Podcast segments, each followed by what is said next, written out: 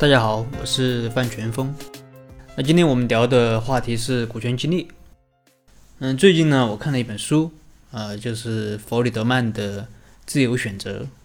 那弗里德曼是诺贝尔经济学奖得主，他的这本《自由选择》呢，是一本经济学的著作。有朋友可能会好奇，啊，你不是说讲股权激励吗？那怎么又讲经济学的书？今天想和大家分享的。啊，其实是弗雷德曼的这本《自由选择》里面的啊一个观点，那我觉得非常的有意思，是关于人性的，和我们做股权激励呢有很大的关系。弗雷德曼说，当你花钱的时候啊，可能花的是你自己的钱，也可能花的是别人的钱，那有可能花这个钱是办自己的事，也有可能办，也有可能是办别人的事。那把这两组可能性啊编到一起。可以得出四种可能性。那第一种就是花自己的钱办自己的事，那这个时候办事既节约又有效，就像自己家搞装修，那既要好看又要实用，还要经济实惠。那第二种就是花自己的钱给别人办事，啊，只讲节约不讲效果。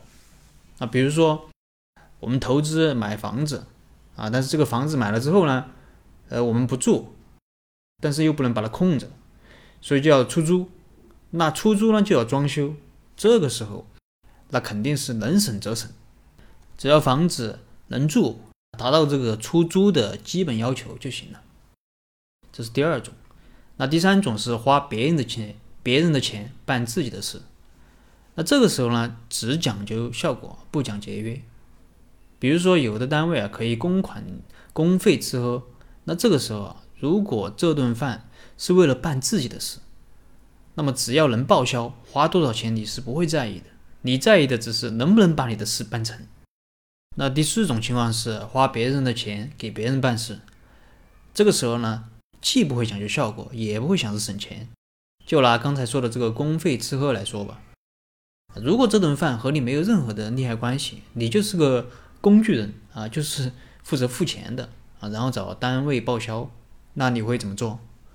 可能吃这顿饭啊，客人吃的好不好，呃，钱花了多少，你都不会在意，因为这个既不是你自己的事，也不是你自己的钱。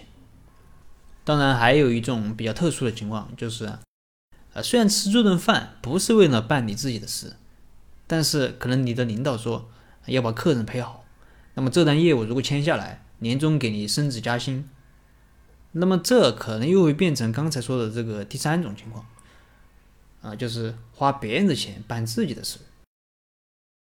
那说了弗里德曼的这四种观点啊，再来看我们的企业，那没做过股权激励的企业，可能就会存在两种情况。第一种是员工他没有股权，企业花钱，企业花的钱啊不是员工的，赚的钱也不是员工的，那可能就是刚才讲的第四种情况，就是花别人的钱办别人的事。比如说，像有的国有企业搞采购的，那只要啊符合这个采购的要求就行了。至于什么价格买的东西的品质好不好，没有人会在意。如果这其中有吃回扣的机会，那有的人甚至会中饱私囊啊，高价购买劣质产品。那这是第一种。那第二种呢？如果企业没做股权激励啊，但是这个绩效的绩效的考核机制啊设置的非常好。比如说，收入是和业绩挂钩的，或者说和其他的一些指标挂钩，那有可能就会是第三种情况，就是花别人的钱不花别人的钱为自己办事，钱是企业的，花多花少不会特别的在意，把事情办好，准确的说是把绩效考核的事办好才是头等大事。啊，因为这样年终奖才能拿得更多。有朋友会说，那如果收入和利润挂钩呢？或者做了那种深股激励啊，就是不用出资，但是可以分红的激励。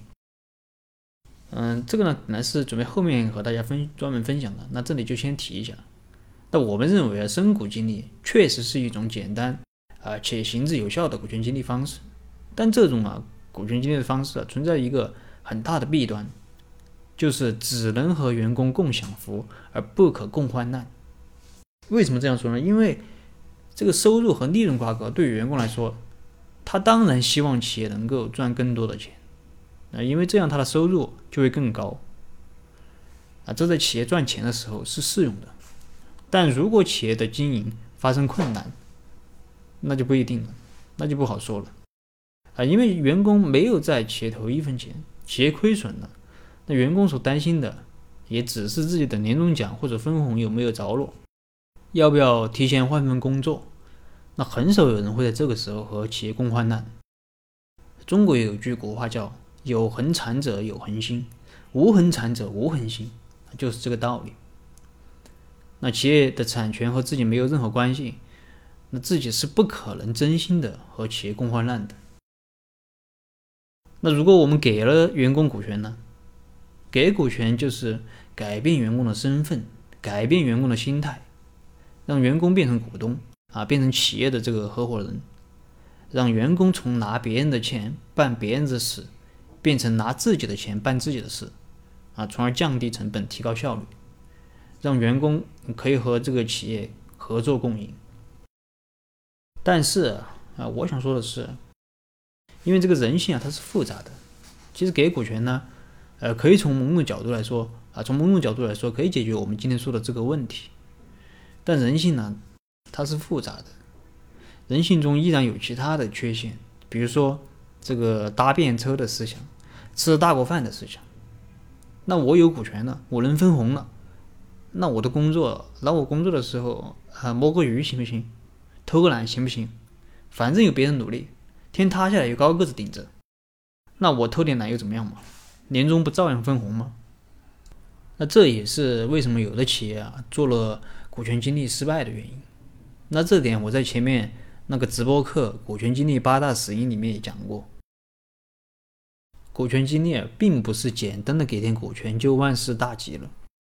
那股权激励既要讲究激励，也要讲究约束，没有约束的股权激励是不可能长期有效的。而约束就是为了解决这个员工搭便车要吃大锅饭的思想。那好了，今天的内容就和大家分享到这儿。